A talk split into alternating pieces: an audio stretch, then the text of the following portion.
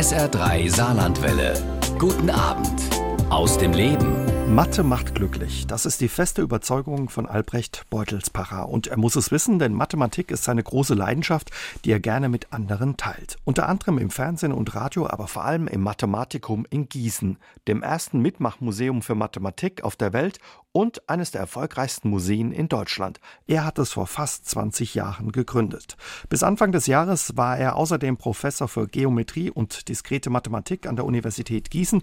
Inzwischen ist er in Pension, der Mathematik aber treu geblieben. Und für seinen Einsatz für die Mathematik ist er mehrfach mit Preisen ausgezeichnet worden. Heute Abend ist er mein Gast bei SA3 aus dem Leben. Hallo, schönen guten Abend, Herr Beutelspacher, und schön, dass Sie da sind. Guten Abend. Ja, und das Gespräch haben wir gestern aufgezeichnet, als Sie mal wieder im Einsatz der Mathematik unterwegs waren auf Einladung des Lions Club Saarbrücken-Hallberg hier im Saarland zu Gast waren. Wenn Sie sagen, Mathe macht glücklich, warum haben dann so viele Angst davor? Weil ihnen sozusagen dieser Zugang zur Mathematik verwehrt bleibt. Äh, Mathematik macht glücklich, diese Glücksmomente kommen aus den Momenten, in denen plötzlich die Dinge klar werden. Das Klick macht wenn man Dinge versteht, ist einfach Klick Genau, macht. wenn es Klick macht. Also man probiert lange, lange und weiß überhaupt nicht, wie weit man ist und dann völlig unkalkulierbar kommt der Moment, in dem man plötzlich sieht, wie alles zusammenhängt. Da gibt es diesen Aha-Moment und der ist einfach der Garant für Glück. Und den haben offenbar bei uns nicht so viele erlebt in der Schule oder in ihrer Mathe-Karriere. Ja, die Schule war ja lange darauf aus, äh, Rechnen zu lehren. Die Schülerinnen und Schüler sollten Algorithmen können, die müssen Prozent rechnen, Bruch rechnen, alles Mögliche können. Und es wurde so beigebracht, dass man es einfach gepaukt hat. Und da gibt es natürlich keine Klickmomente, da gibt es äh, vielleicht Gewöhnungseffekte. Heute ist auch die Schule eher daran interessiert, Verständnis zu kreieren. Denn Mathematik heißt nicht nur, was können, ist auch gut, sondern wir fragen in der Mathematik immer, können wir das auch verstehen? Was steckt eigentlich dahinter? Können wir den Grund dafür erkennen? Und wenn man das erkennt, das sind ja gerade diese Glücksklickmomente, dann ist Mathe plötzlich nicht nur schön, sondern auch einfach. Wie oft haben Sie eigentlich schon den Satz gehört, wenn Sie sagen, ich bin Mathematiker, oh je, in Mathe war ich immer schlecht? Ja, häufig, ganz häufig. Ich habe solche Leute in der eigenen Familie.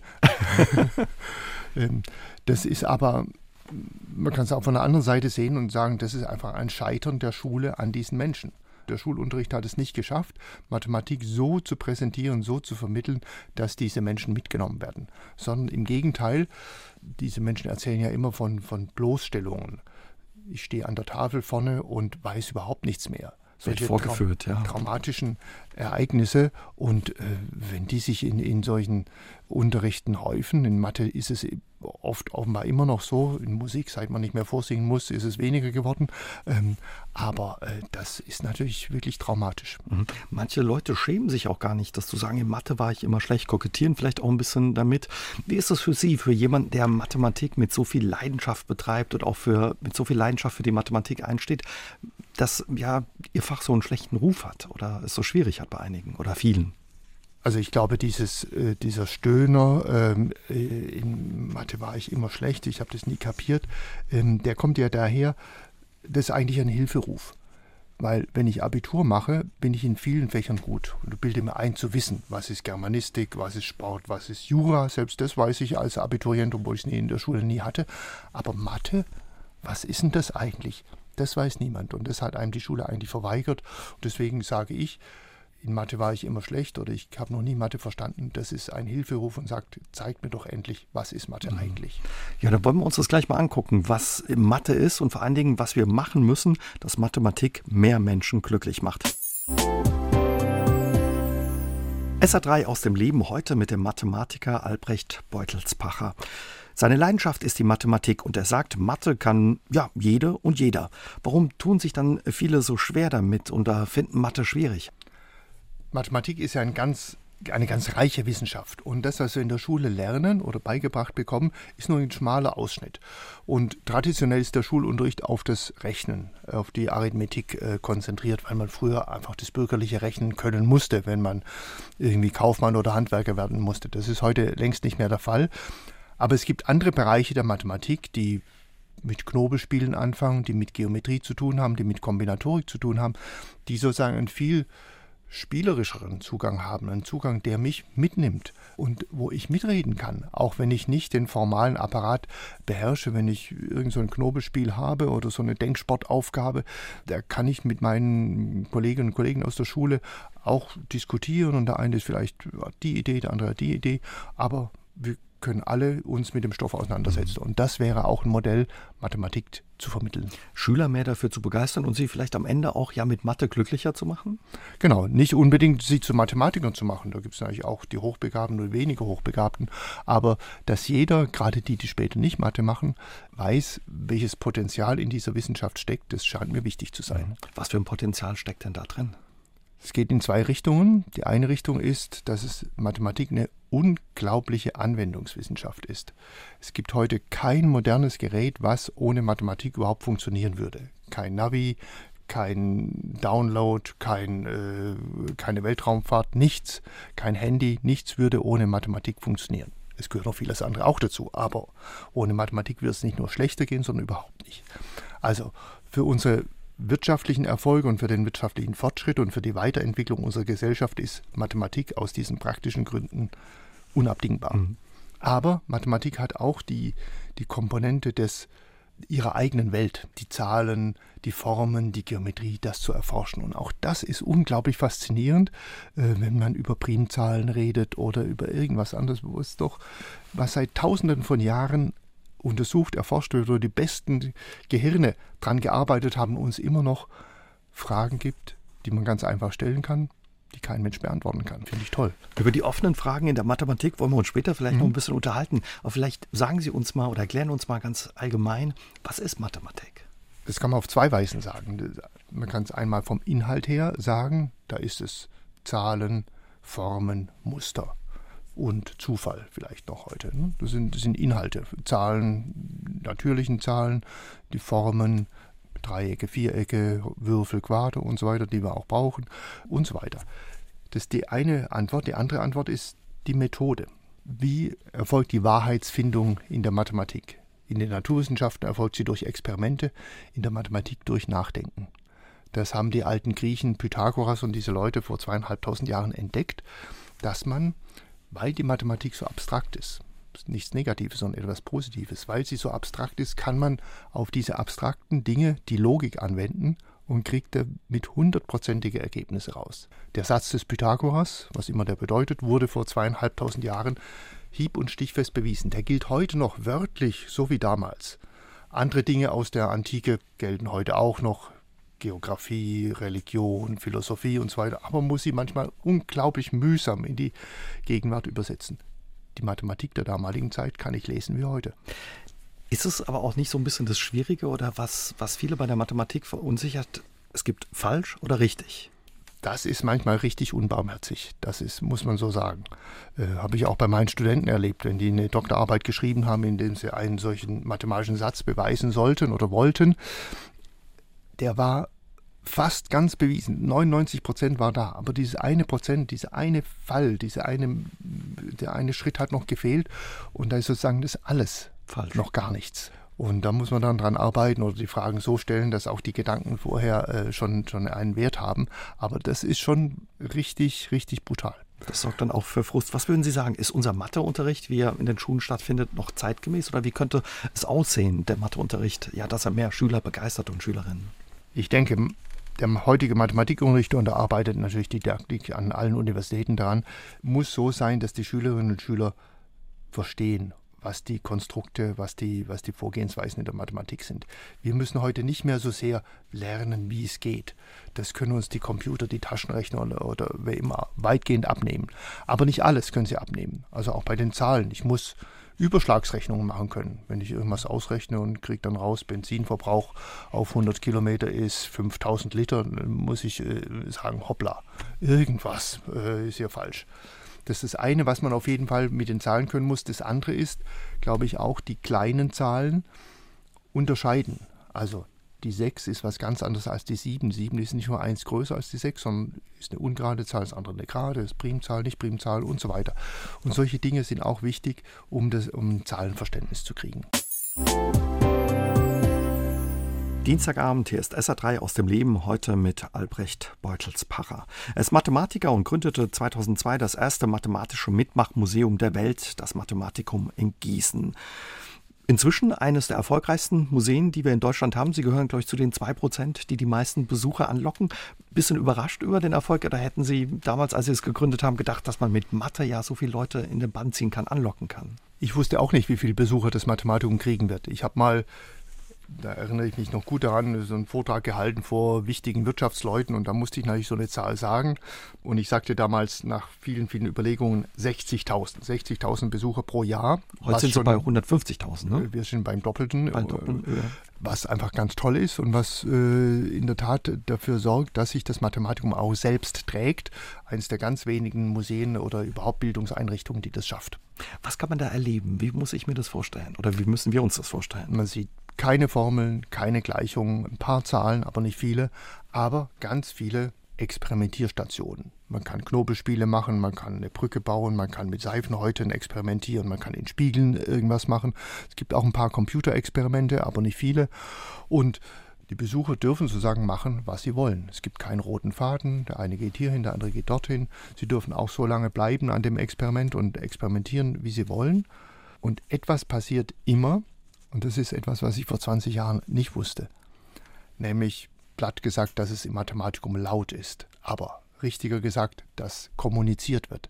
Dass die Menschen sich automatisch wildfremde Menschen über diese Dinge, über die Mathematik unterhalten, sich gegenseitig helfen und manchmal auch helfen wollen und dann gerade das Falsche machen, aber auch so, dann, dann, dauert dieser Klickmoment einfach noch länger mhm. und irgendwann kriegen sie es dann doch hin und dann ist die Freude gemeinsam noch viel größer. Also da macht Mathe die Menschen glücklich. Genau, und zwar nicht nur einen Einzelnen, wir haben ja immer so ein Bild der Mathematik, Mathematik im Kopf, das ist ein einzelner Mensch, meistens ein Mann, der an der Tafel steht und irgendwo sich hinkritzelt, gibt es auch und die machen zum Teil auch tolle Dinge, aber im Mathematikum, mit dieser Art der Mathematik, ist Mathematik ein Kommunikationsinstrument. Mhm. Gehen Sie da manchmal auch durch und gucken noch und haben dann ja, eben auch Freude daran? Ja, natürlich. Das Beobachten der Besucher macht fast so viel Freude, wie die Experimente selber lösen. Wie entstand die Idee damals eigentlich zu sagen, wir machen ja ein Museum für über Mathematik? Ich habe nie die Idee gehabt, ein Museum zu machen. Die Idee war, die Lehre an der Universität in Mathematik mit neuen Impulsen zu versehen. Und vor über 20 Jahren machte ich mal ein Seminar. Normalerweise werden in den Seminaren mathematische Texte versucht zu lesen, versucht zu verstehen, äh, unglaublich mühsam. Damals sagte ich, jeder von euch baut ein geometrisches Modell selber, erstens, und zweitens erklärt die Mathematik, die da drin steckt. Und Vielleicht waren es die richtigen Menschen zum richtigen Zeitpunkt. Es war unglaublich gut. Die waren so begeistert, wie ich sie nie vorher gesehen habe, haben tolle Modelle gebaut, wunderbare Erklärungen gemacht und irgendwann sagte ich, es reicht nicht, wenn nur wir 20 das sehen, sondern das müssen wir sehen. Wir machen daraus eine Ausstellung. Wir haben eine Ausstellung gemacht, davon haben Kollegen gehört, es wurde eine Wanderausstellung und irgendwann war der die Idee einfach so verführerisch zu sagen, wir wollen das nicht nur 14 Tage erleben, sondern wir wollen das immer erleben. Und das war die Idee des Mathematikums. Und der Erfolg gibt Ihnen recht. Erst kürzlich war auch Besuch aus Peruda. Also da kommen Leute aus der ganzen Welt, die sich das anschauen wollen. Ja, unglaublich. Wir machen in jedem Sommer eine, eine Statistik, fragen die Leute, woher sie kommen. Wir haben in den Sommerferien 60 Nationen. Und das heißt, es ist nicht nur Frankreich und Österreich, sondern es ist die ganze Welt. Sie bringen ja Mathe schon viele äh, Jahrzehnte einer breiten Öffentlichkeit näher, nicht nur Ihren Studentinnen und Studenten an der Uni, sondern eben auch im Radio und im Fernsehen. Angeblich haben Sie gelernt, Mathe einer breiten Öffentlichkeit näher zu bringen in der Wirtschaft. Ich war auch ein paar Jahre in der Wirtschaft bei tätig, Siemens, ne? bei Siemens in München im Forschungsbereich, aber das war ein Forschungsbereich, der sehr praxisorientiert war. Und da war es plötzlich, waren zwei Dinge klar. Das eine ist, die Leute interessieren sich dafür, was du machst wenn man als Wissenschaftler an der Universität kann man tagelang forschen oder tagelang in seinem Zimmer sitzen oder auch nicht, das interessiert überhaupt niemand. Aber da, die haben angerufen, kann ich Ihr Paper schon zwei Tage früher haben? Und dann war aber auch klar, ich muss es, die Ergebnisse, die mathematischen Ergebnisse so vermitteln, dass es die Ingenieure oder alle anderen auch gut verstehen können. Mhm. Also da habe ich wirklich explizit gelernt, Kommunikation, schriftlich und mündlich, ist extrem wichtig. Eben, ja, damit der andere das Gegenüber es verstehen kann. So ist es, so ist es. In Ihrem Mathematikum, Ihrem Museum, worüber wir gerade gesprochen haben, bekommen Sie auch immer wieder viele Fragen von Besuchern. Welche Fragen sind das, die da immer wieder auftauchen? Da gibt es alle möglichen Fragen. Also von, äh, ich verstehe dieses Experiment nicht oder ist unendlich eine Zahl oder äh, wie ist es mit der vierten Dimension? Auch solche bisschen abstrusen Fragen werden oft gestellt und ähm, ich finde die alle sehr anregend und nehme die auch alle sehr ernst und auch wenn mir jemand per E-Mail schreibt, beantworte ich das immer, versuche es jedenfalls auch so zu beantworten, dass das der Gegenüber das jeweils gut verstehen kann. Wo kommt eigentlich Ihre Leidenschaft für Mathematik her? Das ist gar nicht so einfach zu beantworten, denn äh, als Kind und Jugendlicher äh, merkt man ja das, was man gut kann, eigentlich nicht so richtig. Also ich war in Sport mittelmäßig, in Musik gut. Ich wollte in beiden Fächern sehr gut werden und habe unglaublich viel trainiert und geübt. Ich wurde auch besser, aber nie richtig gut. Während, das darf jetzt niemand hören, aber ähm, in Mathe habe ich, glaube ich, nie Hausaufgaben gemacht. Jedenfalls erinnere ich mich nicht daran. Und trotzdem erzählen meine Mitschüler auch heute noch, dass ich ihnen alles erklären konnte. War mir aber gar nicht so richtig bewusst. Aber äh, gab so ein paar äh, Erlebnisse dann, irgendwelche Stunden, in denen die Lehrer was, äh, irgendwas Interessantes erzählt haben. Und wo ich sozusagen gemerkt habe, diese Klarheit der Mathematik, dass wenn ich es einmal verstanden habe, dann ist es wirklich total klar und dann kann ich das auch weitergeben.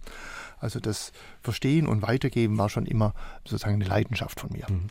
Hatten Sie offenbar auch gute Lehrer in Mathe, die Ihnen da ja, diesen Stoff Im Nachhinein muss ich sagen, ja, sehr gute Lehrer. Äh, nicht immer natürlich, aber in einer genügenden Anzahl von Jahren, vor allem dann in der Mittel- und Oberstufe, ähm, Lehrer, mit denen, genau, an die ich mich sehr, sehr gerne erinnere. War es da eigentlich klar, dass Sie dann später auch Mathe, Physik studiert haben, noch Philosophie in Tübingen? Ich wollte eigentlich auch äh, sprachlich was machen. Mich hat Literatur sehr interessiert äh, und äh, das war dann ganz banal. Da kam die Agentur für Arbeit, damals das Arbeitsamt zu uns Abiturienten hat einen Test gemacht und dann wurde jeder vorgeladen. Und bei mir hat er da reingeguckt und gesagt, Sie interessieren sich für Mathe und Sprachen, aber können tun Sie Mathe. Und dann habe ich gesagt, ja, wenn der das sagt, probiere ich es mal. Probieren Sie es mal. Mussten Sie eigentlich, Sie haben vorhin schon gesagt, ihm begegnen auch immer wieder diese Menschen, auch in der Familie, die sagen, oh, in Mathe war ich ganz schlecht. Wenn man Mathematiker ist, mit so viel Leidenschaft dabei ist, muss man da in der Familie, im Freundeskreis immer erklären, Nachhilfe geben? Ja, Nein. Also die meisten Menschen, die, die so einen Horror vor Mathematik haben, die wollen ja gar nichts von Mathe wissen. Also ich erinnere mich an meine Tochter, die, die, die Schule und sie, sie waren einfach kein glückliches Paar, aber die kam dann zu mir und sagte, erklär mir es nicht, sondern sag mir es, wie es die Lehrerin hören möchte. Also ich wollte eine ganz kurze äh, und bündige Hilfe, sozusagen in höchster Not haben und äh, das Ganze erklären und dass du Mathe kannst und so. Das zeigt ja doch bloß die Überlegenheit des Vaters, was sie da in Pubertät überhaupt nicht brauchen konnte. Ähm, nö, ich habe nie äh, richtig viel Nachhilfe gegeben. Wie ist das für einen Matheprofessor, wenn die Tochter keine Lust auf Mathe hat oder sich schwer tut damit? Das ist eine wunderbare Tochter. Nicht deswegen, aber äh, nein, äh, nicht jeder muss Mathe, Mathe ja. lieben und Mathe können. Die ist auch mathematisch begabt. Also sie ist strukturell begabt, organisatorisch begabt, die, die kann das eigentlich nur damals in der Pubertät hat es nicht geklappt. Was ist eigentlich Ihr Ausgleich zur Mathematik oder nimmt die so viel Raum in Ihrem Leben ein, dass da nicht viele andere Dinge gibt? Also zwei Antworten. Die eine ist, ich betreibe ja Mathematik in einer sehr breiten Weise als Leiter des Mathematikums. Es geht um Mathematik verstehen, äh, lesen, aber Experimente sind Experimente umsetzen, dann Schulung von Mitarbeitern, äh, Schreiben von irgendwelchen Texten bis hin zu äh, rein wirtschaftlichen Tätigkeiten, Einstellungen, Zeugnisse und so weiter. Also ein breites Spektrum. Und ansonsten ähm, ist eigentlich eine, eine, große Leidenschaft, die ich leider nicht mehr so richtig ausleben kann, so wie ich möchte, ist A Musik, B auch Literatur. Also was ganz anderes. Was ganz anderes. Ja, und in Ihrem Museum begegnen Ihnen immer wieder viele Fragen mhm. Ihrer Besucher, die manchmal auch ganz ehrlich sind, wo man sich vielleicht denkt, Mensch, das hätte ich mich gar nicht getraut ähm, zu fragen oder auch witzige Fragen. Und eine Frage, die Ihnen begegnet ist als Museumschef, wie zählt man Fische, ohne sie zu fangen? Was ist da die Antwort? Kann man die einfach geben?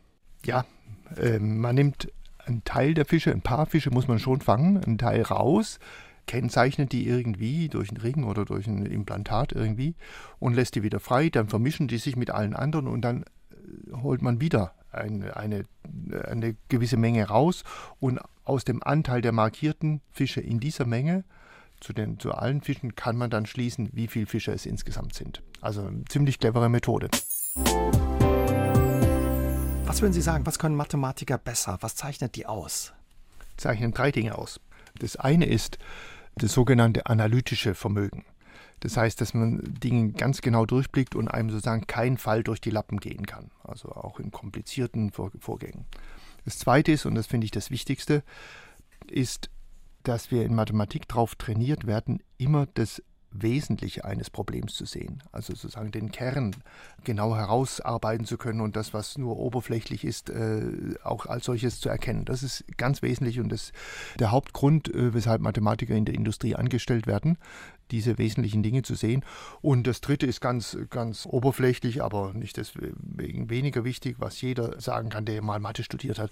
Man muss lange aushalten. Man muss eine große Frustrationstoleranz haben. Man sitzt manchmal Nachmittage an einer Übungsaufgabe und kriegt sie nicht raus und man muss trotzdem durchhalten. Mhm. Also wenn man Mathe studiert hat, hat man das gelernt. Also man braucht Biss offenbar.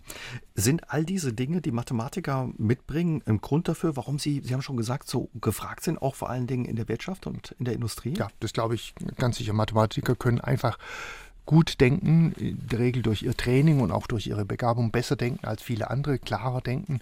Und das ist etwas, was in der Industrie ganz enorm wichtig ist.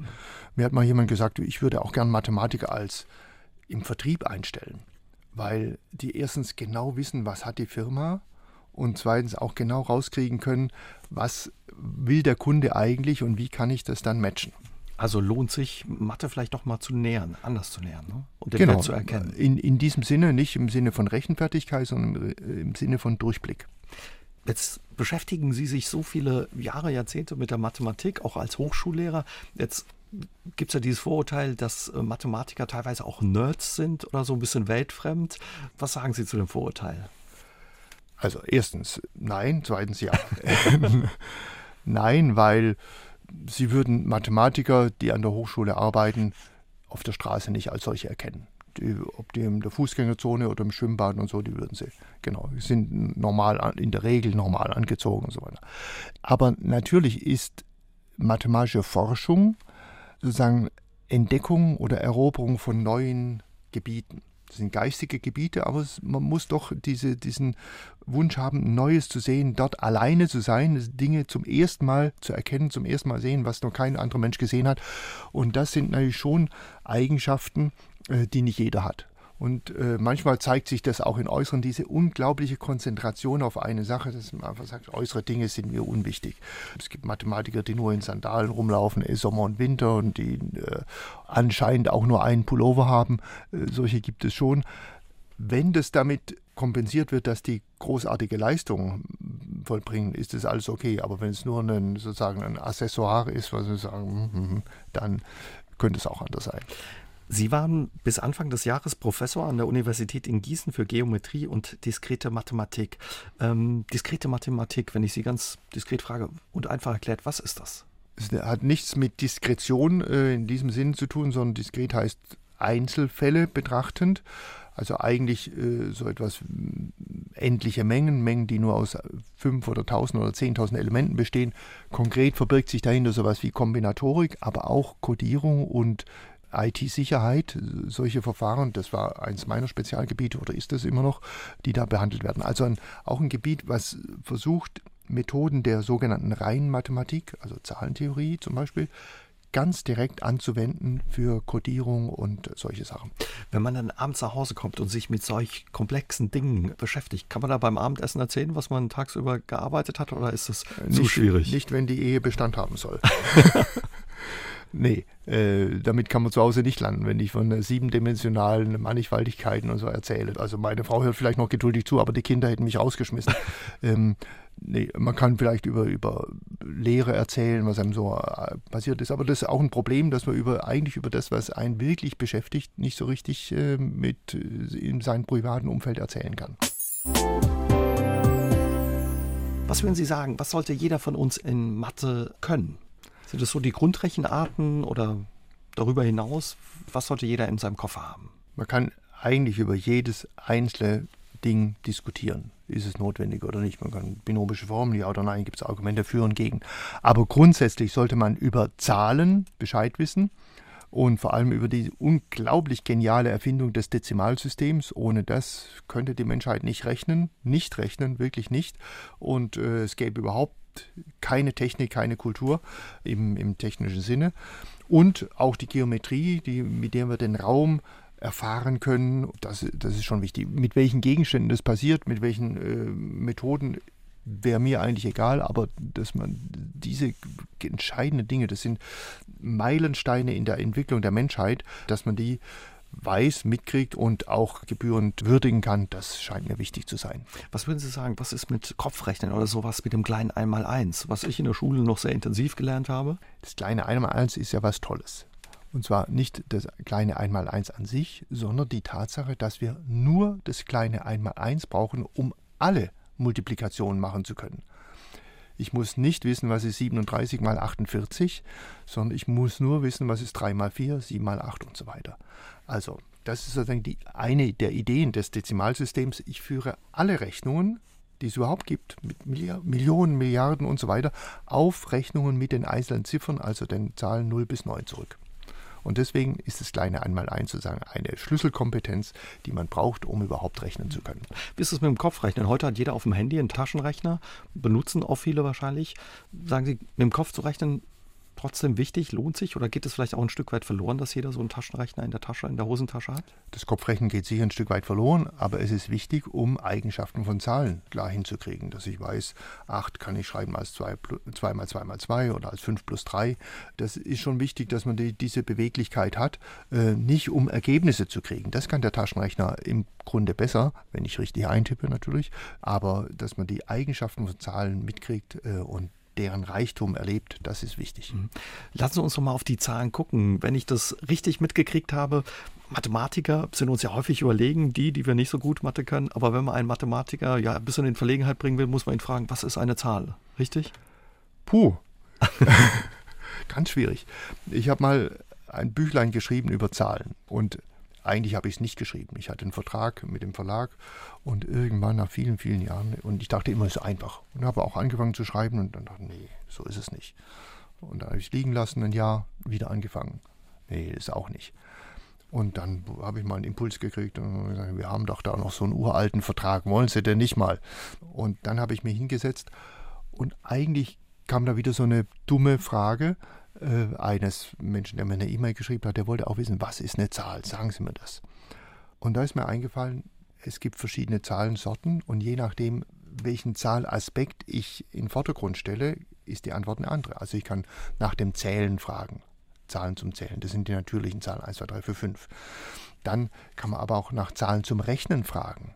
Also wenn ich auch dividieren möchte und also die vier Grundrechenarten, dann muss ich zu den Brüchen übergehen. Und dann muss ich vielleicht auch Wurzeln lösen. Das gibt es schon bei quadratischen Gleichungen, die überall vorkommen, wenn ich Flächen berechne. Dann bin ich plötzlich bei den sogenannten reellen Zahlen. Und das heißt, je nachdem, wie die Frage heißt, welchen Aspekt ich habe, ist die Antwort verschieden. Also es gibt nicht nur eine Antwort auf die Frage, was ist eine Zahl, sondern viele. Ganz viele. Seit wann gibt es eigentlich Zahlen und oder seit wann rechnen Menschen auch mit Zahlen? Zahlen geben tut es schon ganz lange also mindestens 30.000 Jahre, so alt sind die ersten schriftlichen Zeugnisse, die wir haben, in Strichen geschrieben, Wozu die es verwendet haben, weiß man nicht. Richtig gerechnet, nicht nur zusammengezählt, sondern multipliziert. Das wurde wichtig, als man versucht hat, äh, vernünftig Astronomie zu machen. Also etwa einen Kalender aufzustellen, der auch ein paar Jahre Gültigkeit hat. Es ist ja so, dass die Zahlen, die hier äh, eine Rolle spielen, die Anzahl der Tage pro Jahr, das sind irgendwelche völlig krummen Zahlen, 365, irgendwas. Auch der Mondzyklus ist irgendwas ganz Krummes. Das heißt, man kriegt einen Kalender nur hin, wenn man genau rechnen kann. Und dazu haben die Babylonier, heutiger Irak, äh, vor 5000 Jahren ein wunderbares System, das erste richtig gute Zahlensystem erfunden, sowas wie unser Dezimalsystem, aber nicht zur Basis 10, sondern zur Basis 60, so wie heute noch unsere Uhr anzeigt, 60 Sekunden pro Minute, äh, 60 Minuten pro Stunde. Das kommt daher und damit haben die gerechnet. Ist das auch der Ursprung der Mathematik? Also, die haben viele Techniken gekonnt, auch bewundernswerte Dinge. Aber die ersten, von denen wir wissen, dass sie logisch argumentiert haben, waren die Griechen, waren Thales, Pythagoras etwa vor zweieinhalbtausend Jahren. Und deswegen wird der Beginn der Mathematik in unserem Sinne im alten Griechenland festgemacht. Wie muss man sich das vorstellen? Waren dann ja alle Zahlen da oder haben die sich nach und nach entwickelt? Wurden die erfunden? Hat man die rausgefunden? Also ganz früh weiß natürlich kein Mensch, wann der erste Mensch gezählt hat und bis wohin der gezählt hat. Vielleicht haben die nur auf zwei gezählt, so beim Gehen vielleicht. Eins, zwei, eins, zwei, irgendwelche Lieder gesungen im Zweierrhythmus oder so etwas. Und irgendwann muss aber jemand auf die Idee gekommen sein, nicht nur diese symmetrische Schaukelbewegung in 1, 2, 1, 2 zu übersetzen, sondern auch 1, 2, 3, 4 zu sagen, sozusagen die Fortbewegung darzustellen. Und ob die schon an die Unendlichkeit gedacht haben, was wir ja heute automatisch denken, wenn wir 1, 2, 3 sagen, denken wir schon die drei Pünktchen mit, das weiß man nicht. Aber schon bei den Griechen in, in der Antike war die Unendlichkeit ein Thema. Euklid, 300 vor Christus, hat schon bewiesen, dass es unendlich viele Primzahlen gibt. Und zwar mit einem Beweis, der hieb- und stichfest ist, der heute auch noch den Studenten genauso in der Vorlesung präsentiert werden könnte. Sie haben die, das Unendliche angesprochen. Gehen die Zahlen eigentlich weiter bis ins Unendliche oder hören die irgendwann auf? Was weiß man da drüber in der Mathematik? Das ist ja keine empirische äh, Frage. Also empirisch gibt es die Unendlichkeit nicht. Die Anzahl der Atome im Universum ist endlich. 10 hoch 77 haben die Physiker rausgekriegt. Das Unendliche ist etwas, was in unseren Köpfen spielt. Also, dass die Zahlen unendlich sind, ist, wenn man es pointiert sagt, etwas, was wir wollen. Man könnte auch die Zahlen irgendwann aufhören lassen. Also etwa der Maya-Kalender, der hört irgendwann auf. Bei uns hören auch die Monate auf. Nach zwölf Monaten fängt das Jahr wieder neu an. Bei denen hören auch die Jahre irgendwann auf und fangen dann wieder von vorne an. So könnte man auch machen. Aber es hat sich jetzt mal rein pragmatisch unglaublich bewährt, dass wir unendlich viele Zahlen haben, denn durch die unendlich vielen natürlichen Zahlen kriegen wir auch unendlich viele reelle Zahlen und ohne die reellen Zahlen können die Ingenieure und Physiker überhaupt nichts rechnen und man wüsste nicht, wie man Physik macht und wie man äh, irgendwelche schwierigen Dinge ausrechnet, wenn man diese Zahlen nicht hätte. Wie oft müsste man ein DIN A4-Papier falten, damit der Stapel bis zum Mond reicht? Wie schlüpft man in eine Seifenblase und wie steigt man durch eine Postkarte? All diese Fragen kann Professor Albrecht Beutelspacher beantworten. Er ist der Direktor des Mathematikums in Gießen. Heute Abend ist er mein Gast bei SA3 aus dem Leben.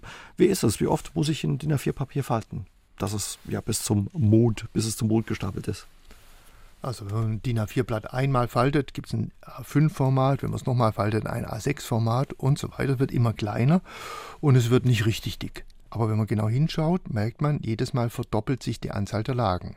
Beim ersten Mal werden zwei, wenn ich das wieder falte, vier, wenn ich das wieder falte, acht. Also jeweils doppelt so viele. Und man kann ausrechnen und auch messen, so ein Blatt ist etwa 0,1 Millimeter dick.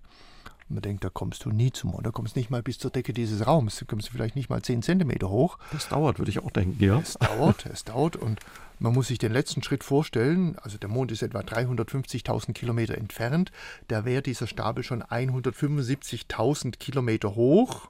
Müssen wir ihn knicken und dann wären wir dort. Mhm. Geht natürlich physikalisch nicht. Aber das Tolle ist, wenn man die Hälfte geschafft hat, braucht man nur noch einen Schritt, bis man dort ist. Und das zeigt uns schon, dass das, was ganz Spannendes ist, in Wirklichkeit braucht man nur 42 Mal. Nicht, weil 42 die Antwort auf alle Fragen ist, sondern weil man es ausrechnen kann. Jedes Mal verdoppelt, zwei, gibt dann 2 mal 2 mal 2 mal 2, 2 hoch 42 mal diese 0,1 Millimeter ist weit mehr als diese 350.000 Kilometer. Das ist so eine Frage oder ja, ein mathematischer, ist es richtig, Sachverhalt, den man auch eben in Ihrem Mathematikum erleben kann. Also dieses Experiment jetzt speziell nicht, aber das kann jeder selber machen zu Hause, das ist ganz wunderbar. Aber äh, im Prinzip kann man bei uns im Mathematikum solche Dinge erleben, die von, wie dieses Beispiel, von einem realen Experiment, dem realen Fallen zu einem Gedankenexperiment übergehen. Denn Mathematik ist mhm. etwas, was sich im Kopf abspielt und wir beweisen auch die Mathematik nicht, indem wir irgendwelche Klötzchen legen, sondern die mathematischen Experimente stimulieren mein Denken stimulieren meine Vorstellungen und plötzlich kriege ich die richtige Vorstellung und dann sehe ich auch, genau so muss es sein und dann weiß ich eigentlich, wie ist es wirklich und nicht, dass das Blau und Rot, das spielt plötzlich gar keine Rolle mehr, sondern wie ist es wirklich. Bei dem, was Sie gerade sagen, spielt da auch mit, dass die Mathematik, dass viele verunsichert sind, ob die Mathematik jetzt eine Natur- oder eine Geisteswissenschaft ist. Was ist es? Also ich finde es völlig klar, ist eine Geisteswissenschaft, äh, die radikalste Geisteswissenschaft, denn unsere Objekte sind geistige Elemente. Ein Dreieck ist nicht das, was ich hier hinkritzle, mit Druckerschwärze ausdrucke oder sowas, und auch nicht das, was die Griechen in den Sand gezeichnet haben, sondern das ist was Ideelles. Ganz genau, unendlich dünne Linien, äh, unendlich feine Punkte, nur das ist ein Dreieck. Und das müssen die Griechen damals eigentlich erkannt haben, denn die haben ja im Sand gemalt. Und wenn man jemals im Sand irgendwelche Figuren malt und auch nur zwei Linien zum Schnitt bringt, merkt man, das gibt so ein Chaos mit diesen übereinanderfallenden Sandtälern und so weiter, dass man nur überhaupt noch durchblickt, wenn man weiß, was das eigentlich ist. Also das war ein ganz klarer Impuls, diese Abstraktion im Sinne einer Vereinfachung zu erfinden. Was glauben Sie, womit hängt das zusammen, dass viele ja daneben tippen und sagen, Mathe klar ist eine Naturwissenschaft? Ja, weil Mathematik so unglaublich tolle Anwendungen in der Naturwissenschaften hat.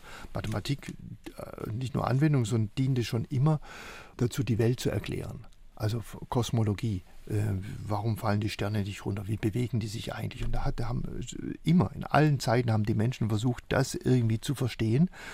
Früher war das sicher noch viel bedeutender als für uns heute. Und da ist Mathematik dabei. Und das kann man sagen, ist ein kleines Wunder, warum die Mathematik, die wir uns ausdenken, so perfekt auf die Wirklichkeit passt. Eine Sache, die bei Ihnen auch immer wieder auftaucht, ist ja, wie schlüpft man in eine Seifenblase? Wie funktioniert das? Genau, eigentlich äh, bildet sich die Seifenblase um einen herum. Das ist ein ganz wunderbares Experiment im Mathematik und wahrscheinlich unser populärstes Experiment. Man steht in der Mitte von so einem runden Trog, kann ich mal sagen. In dem Trog ist, ist eine Seifenlauge, also Wasser und Spülmittel. Dort liegt ein Ring drin. Den Ring kann ich über ein Gestell nach oben ziehen. Und wenn ich das richtig mache, nicht zu schnell, aber auch nicht zu langsam, dann stehe ich für einige Sekunden in einer wunderbaren Seifenhaut. Was steckt hinter solchen Fragen, die Sie stellen und auch beantworten in Ihrem Museum? Also diese Seifenhäute zum Beispiel, das ist richtig schwierige Mathematik, denn die Seifenhaut hat eine Eigenschaft, die man gut nachvollziehen kann, die will, menschlich gesagt, so lange wie möglich leben. Und es ist völlig klar, was sie dafür tun muss. Sie muss so dick wie möglich sein. Das heißt, sie investiert automatisch so viel wie möglich Materie in ihre Dicke und damit so wenig wie möglich in die Fläche. Das heißt, es sind immer sogenannte Minimalflächen, die dabei rauskommen. Und das ist die Mathematik, richtig schwierige Mathematik, äh, noch längst nicht alle Probleme gelöst, aber im Experiment vieles zu sehen. Eine Zahl, ja, die viele Ihrer Besucher auch immer wieder beschäftigt, ist die Null. Was macht die so spannend oder faszinierend? Die Null ist eine Zahl, die lange, lange vergessen wurde. In vielen Zahlensystemen braucht man die auch gar nicht. Die Römer brauchten keine Null, denn wenn etwas nicht da war, ähm, hat man es nicht hingeschrieben. Die Null braucht man in Stellenwertsystemen, so wie dem Dezimalsystem. Wenn ich jemand zum Beispiel 205 Euro schulden würde, dann hätten die früher, vor der Erfindung der Null, dafür, für die, wo wir die Null stehen haben, einfach eine Lücke gelassen. Weil da, wo nichts ist, schreibe ich auch nichts hin. Völlig logisch. Und wir hätten nur 2 Lücke 5 geschrieben. Dann hätte ich vielleicht so argumentiert, in Wirklichkeit ist da gar keine Lücke sondern ich habe nur die Zahlen ein bisschen auseinandergeschrieben, ich schulde dir nur 25 Euro, während der andere vielleicht ganz umgekehrt argumentiert hätte, das ist nicht nur eine Lücke, sondern es sind zwei Lücken, die ein bisschen klein geraten sind. In Wirklichkeit sind es 2005 Euro, die du mir schuldest. Also das heißt, es gibt äh, gar keine Eindeutig mehr, äh, Eindeutigkeit mehr der Darstellung und riesige Fehler entstehen, die damals so gelöst wurden, wie wir es heute auch machen würden mit Juristen. Wir haben dann Vergleiche erzielt, aber mit der Null ist dann alles toll gelöst. Mhm. Seit wann gibt es die Null? Unsere Null wurde also das erste Zeugnis äh, ist etwa im Jahr 300 äh, in Indien. Die Inder haben unser Dezimalsystem, die Null, erfunden, die dann sich über die ganze Welt ausgebreitet hat. Ist aber historisch nicht die allererste Null. Die allererste Null äh, ist etwa um das Jahr Null von den Maya äh, erfunden worden in Südamerika, die ein wunderbares, wunderbare Mathematik hatten. Ein System zur Basis 20 Wahrscheinlich, weil die nicht nur mit den Fingern, sondern dort ist es warm, auch mit den Zehen gerechnet haben. Und das ist die schönste Null der Welt, nämlich so eine kleine Muschel. Mhm. Allerdings ist die Maya-Kultur untergegangen, und so dass sich diese Null nicht weiter vererbt hat. Wir müssen noch über eine Zahl sprechen, ja, die 13. Also es gibt, glaube ich, kein ICE mit einem Wagen mit der Nummer 13. In vielen Hotels äh, fehlt die Zimmer Nummer 13, auch im Flugzeug fehlt die Sitzreihe. Viele haben Angst vor der Zahl, ähm, sagen, es ist eine Unglückszahl. Was sagt der Mathematiker? Mathematisch ist es eigentlich keine Unglückszahl, aber es gibt äh, unglaublich viele Dinge, die mit der 13 oder der Furcht vor der 13 äh, zu tun haben. Es gibt sogar ein eigenes Wort dafür, Triskaidekaphobie. Tris 3, Kai und DK10, 13 Phobie ist die Phobie und Triskaidekaphobiker ist jemand, der vor der 13 Angst hat. dem kommt es sehr zu Pass, dass es keine Reihe 13 gibt, kein Zimmer Nummer 13 in einem Hotel und so weiter. Kann man das verstehen? Ein bisschen glaube ich ja, denn die 13 ist die Zahl, die nach der 12 kommt. Und die 12 ist nur eine Zahl, die ist in sich sowas von stimmig, so rund, so abgeschlossen, so perfekt harmonisch, wie es überhaupt nur geht. Deswegen kommt die 12 auch ganz häufig vor in der Religion. Die zwölf Jünger Jesu, die zwölf Apostel und so weiter. Die zwölf Monate, die zwölf Stunden am Tag, die zwölf Stunden der Nacht. Überall kommt die Zahl zwölf vor, weil man die so gut aufteilen kann. Die kann man in zwei Teile aufteilen, in drei, in vier, in sechs. Wunderbar aufteilen. Also, das ist eine Zahl, äh, zwölf, da kann eigentlich nichts mehr dazukommen. Und jetzt kommt die 13. Das ist sozusagen die, die sich dazwischen quetscht und die den, den, den wunderbaren Kreis der Zwölf sprengt oder sprengen möchte. Das ist auch eine Primzahl, also eine besonders widerspenstige Zahl. Wir sprechen ja vom dem 13. Jünger beim letzten Abendmahl oder dem 13. Teilnehmer, der Judas, der äh, dann auch das Ganze gesprengt hat. Also kann man so ein bisschen verstehen, aber natürlich ist es auch kulturell bedingt. Es gibt Kulturen, in denen 13 überhaupt keine Unglückszahl ist, sondern eine Glückszahl und 17 eine Unglückszahl ist aber ein bisschen Mathematik steckt auch dahinter. Und wenn ich Sie richtig verstehe, aus ja, Sicht des Mathematikers ist diese Zahl schon besonders und auch spannend, offenbar die 13. Ja, ich finde vor allem das Verhältnis 12-13 ist spannend. Das ist so ähnlich wie das Verhältnis ein bisschen kleiner 6-7. Ähm, das ist auch gut. 7 ist fast noch eine Vervollkommnung der, der 6. Schöpfungsgeschichte, sechs Tage Arbeit, ein Tag Ruhe, 6 plus 1 ist 7. Die sieben Tage der Woche ist ja etwas, was uns die Astronomie nicht sagt wie viele Tage ein Jahr hat, sagt uns die Astronomie und so weiter. Aber Wochen? Nee. Aber offenbar tut uns die Zahl 7 uns Menschen so gut, dass alle Versuche, äh, andere Wochen zu definieren, gescheitert sind. Französische Revolution wollte mal Wochen mit zehn Tagen einführen. Oh je. Hat auch ein paar Jahre äh, wurde es durchgesetzt, aber dann ist es völlig gescheitert, ist klar, weil es dann auch weniger Sonntage hm. gibt und die Bevölkerung klar. das nicht mochte. Die Woche ein bisschen lang wäre. Wenn man so viel wie Sie mit Zahlen zu tun hat, sich mit Zahlen beschäftigt, hat man da eigentlich eine Lieblingszahl? Also eigentlich mag ich alle Zahlen. Das ist so wie mit den eigenen Kindern. Äh, sind alle verschieden, aber man mag sie alle. Aber ich finde nach wie vor die 8 ganz, schon eine ganz tolle Zahl. Warum die 8? Weil sie sowohl multiplikativ als auch additiv toll ist. Multiplikativ 2 mal 2 mal 2. 2 ist schon die Zahl der Symmetrie, der polaren Gegensätze. 4 ist sozusagen die doppelte Symmetrie und 8 ist 2 mal 2 mal 2 die dreifache Symmetrie. Ganz toll. Und additiv 8 ist 5 plus 3. 3, 5, 8 sind sogenannte Fibonacci-Zahlen und das ist etwa der goldene Schnitt, 3 zu 5. Äh, sodass auch diese wunderbare Zahl, diese äh, in der 8 drinsteckt. Fibonacci, das hört man auch immer wieder. Kann man einfach erklären, was dahinter steckt? Ja, zunächst die, die Fibonacci-Zahlen sind einfach zu erklären. Die beginnen mit 1 und 2 und dann muss man die zwei Zahlen zusammenzählen, kriegt die nächste 1 plus 2 ist 3. 3. Mhm. Dann kommt 2 und 3 zusammen, 5. 3 plus 5, 8. Mhm. Und so weiter. Und die hat ein Herr namens Fibonacci, ein Mathematiker, bedeutender Mathematiker, im Jahr 1202 eingeführt, eigentlich als eine Aufgabe unter vielen. Komplizierte Aufgabe, wie sich Kaninchenpaare vermehren, äh, will ich jetzt gar nicht genau erzählen. Was ihm überhaupt nicht klar war, wie wichtig diese Zahlen sind und welche Bedeutung sie wirklich in der Biologie haben. Denn in vielen Situationen kommen diese Fibonacci-Zahlen in der Biologie vor. Zum Beispiel am markantesten vielleicht, wenn ich eine Sonnenblume anschaue, die Blüte einer Sonnenblume. Dann sehe ich da innen die Samen, die sind aber nicht irgendwie verteilt, wie man sie malen würde, sondern da, wenn man genau hinschaut, sieht man Schleifen oder Spiralen, wie man sagt, und solche, die nach rechts gehen und solche, die nach links gehen. Das ist schon toll, das zu sehen. Aber wenn man diese zählt, die, die nach rechts gehen und die nach links zählen, kommen zwei Zahlen raus und das sind immer zwei Fibonacci-Zahlen zwei aufeinanderfolgende Fibonacci-Zahlen, also hier 34 und 55 zum Beispiel bei Sonnenblumen. Und das ist ein Prinzip, das die Natur nutzt, um Wachstum zu ermöglichen. Auch eine Sonnenblume fängt ja klein an, wird dann irgendwann groß und manche Sonnenblumen stehen im Schatten, die werden dann nicht ganz so groß, andere äh, haben tolle Bedingungen, können größer werden. Also äh, das ist eine Methode, diese Spiralen mit den Fibonacci-Zahlen, wie sich die Natur wunderbar an Situationen anpassen kann und deswegen ein tolles Überlebens, äh, Überlebensgarantie.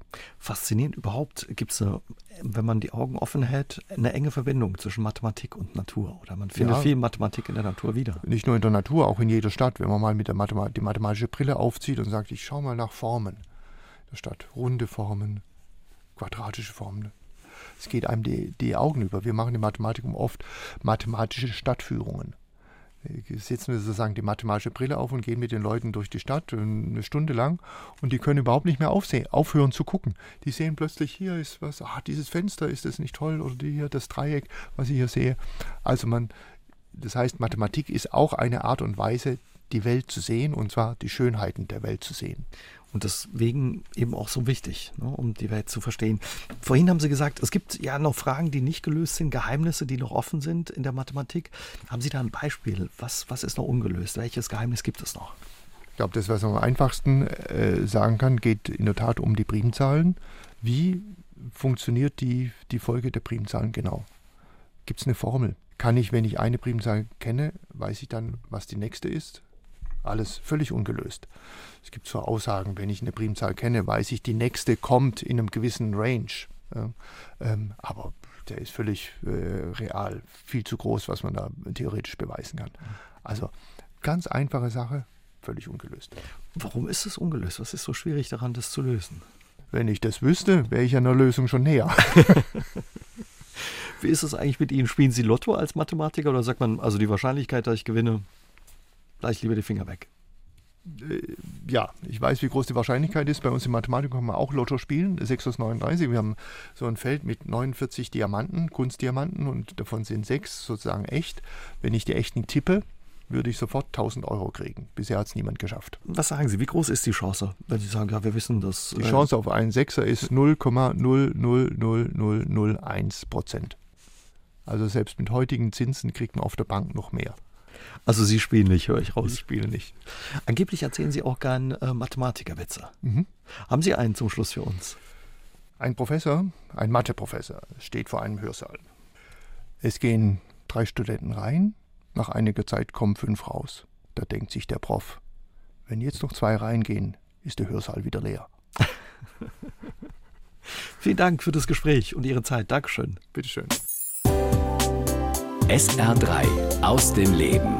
Immer dienstags im Radio, danach als Podcast auf sr3.de.